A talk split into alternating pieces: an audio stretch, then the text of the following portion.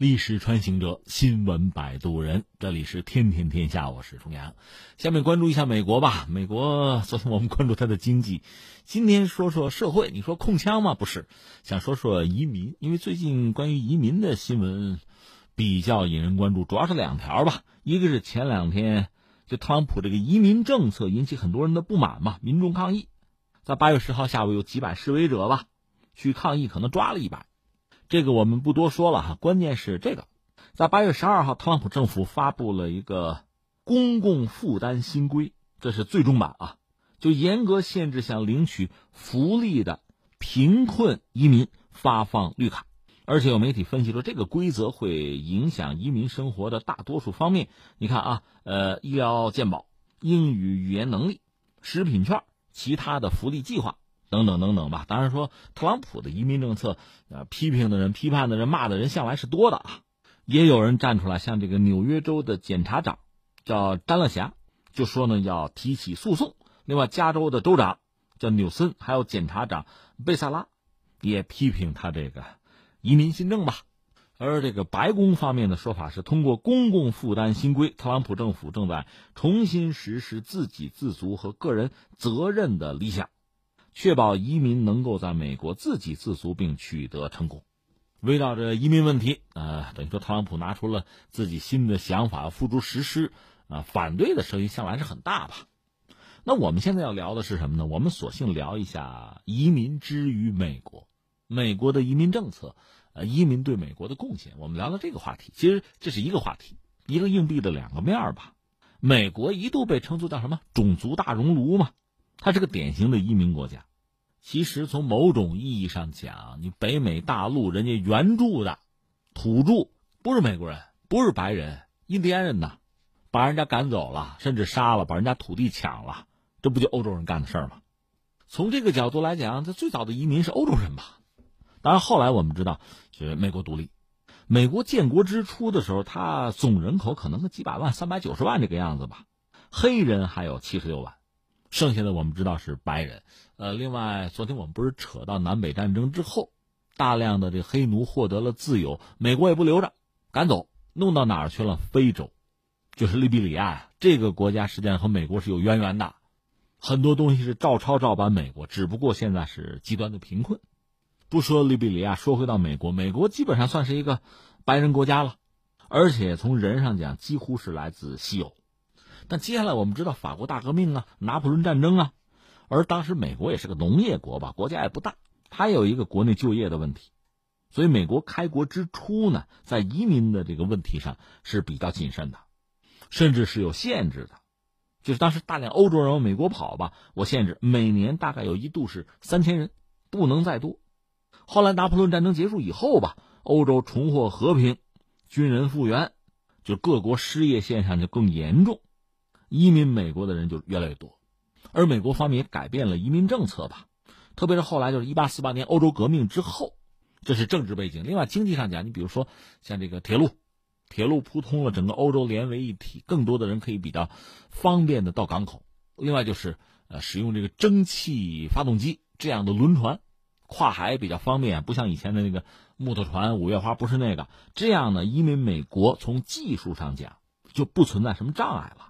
这样，从一八二零年到一九二零年一百年间吧，美国大概接的移民是三千三百五十万移民啊，这号称美国持续百年的移民潮。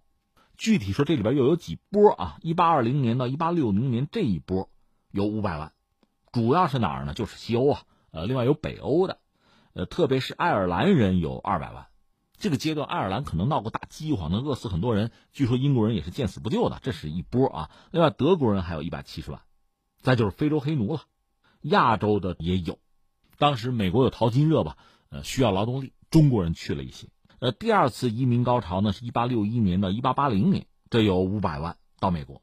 南北战争结束以后呢，美国开始这个呃快速的工业化，这本身对欧洲移民也是一个吸引力吧。当时因为美国快速工业化，它需要大量的什么呢？技术人员，就你有本事有专利的，另外熟练工人也行啊。一些企业干脆复团到欧洲去招募，想办法就把人家的这个核心技术人才撬过来嘛，是需要移民，是鼓励的。还有第三次移民潮呢，是一八八一年到一九二零年吧。这个时候，美国已经开始立法，就限制欧洲的移民。至于这个亚洲的移民，就排斥，尤其是有这个排华法案什么的吧。所谓老移民，来自英国、德国、瑞典的这些国家的移民，呃，限制增长有限。但是从意大利啊，从俄国，从那儿来的所谓新移民增长又比较快。到了一九二零年，美国人口就超过一个亿，而移民翻回来对美国这个国家的这个命运吧，其实都有很大的影响。你说美国在短短一百多年的时间，能够确实成为一个世界级的大国，甚至取代英国。成为一个全球第一工业国，当时啊，他在一八九四年就成为全球第一经济大国，头号经济大国了。那你想，这个背景和移民是有密切的关系的。移民潮之中，美国等于说是坐享其成啊，因为大量从欧洲来的熟练的工人啊、技术人员，因为当时欧洲打仗，法国大革命之后，很多贵族也往美国跑啊。有个数据说，一八七一年到一八九二年之间吧。就是从西欧、北欧到美国的移民，大概有百分之二十三是熟练工人，他们的技术像钢铁的呀、纺织的呀，这对美国工业革命那当然至关重要了。另外就说华人，华人提供的是劳动力，很多艰苦的活是中国人干的。你比如太平洋铁路，包括之前那个淘金，但关键在于，如果不需要那么多劳动力，美国人就开始往外赶华人。你现在看一些历史的记录啊，这鼻子都能气歪了。就是很多人，就是美国人作证说中国人不行啊，啊，种族也不行，对美国有这样那样的损害啊，就在这个听证会上是一本正经的胡说八道。当然，美国人现在有道歉，但关键是当年受害、受伤害的那些人再也听不到了。所以，说实话，移民对于美国经济社会的发展，对于美国成为今天的一个这个样子的国家，其实起了很重要的作用。当然，我们也知道，一方面呢，美国吸纳大量的移民；另一方面呢，就是排外的逆流也被引发，这是一个正一个反吧，那波荡起伏吧，它就是这么一个状况。我还看过一个东西是谁呢？是一个叫什么“美丽数据大奖”，获奖的呢有一个就是用年轮图的方式来描绘美国二百年的移民史，不同的颜色画出一个年轮来啊，就展现。呃，美国移民史，他大概也把美国的这个移民历史啊、移民潮分成四个阶段吧。一个是所谓拓展阶段，一八三零年到一八八零年，因为当时美国美洲吧土地价格也便宜，另外工业革命，工业革命之后增长很快，对技术、对劳动力的需求都很大，这样大量的英国、德国，包括中欧地区的人迁徙到美国。再就是一八四五年到四九年，爱尔兰有大饥荒，很多爱尔兰人。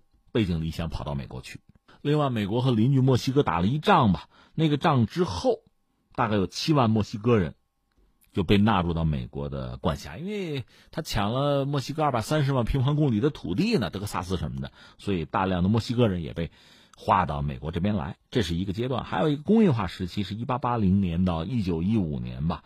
呃，我们不是讲了吗？呃，大的蒸汽船。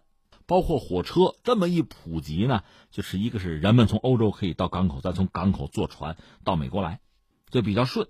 但是也有逆流嘛。一八八二年，美国那个排华法案使很多中国的劳工不得不离开美国。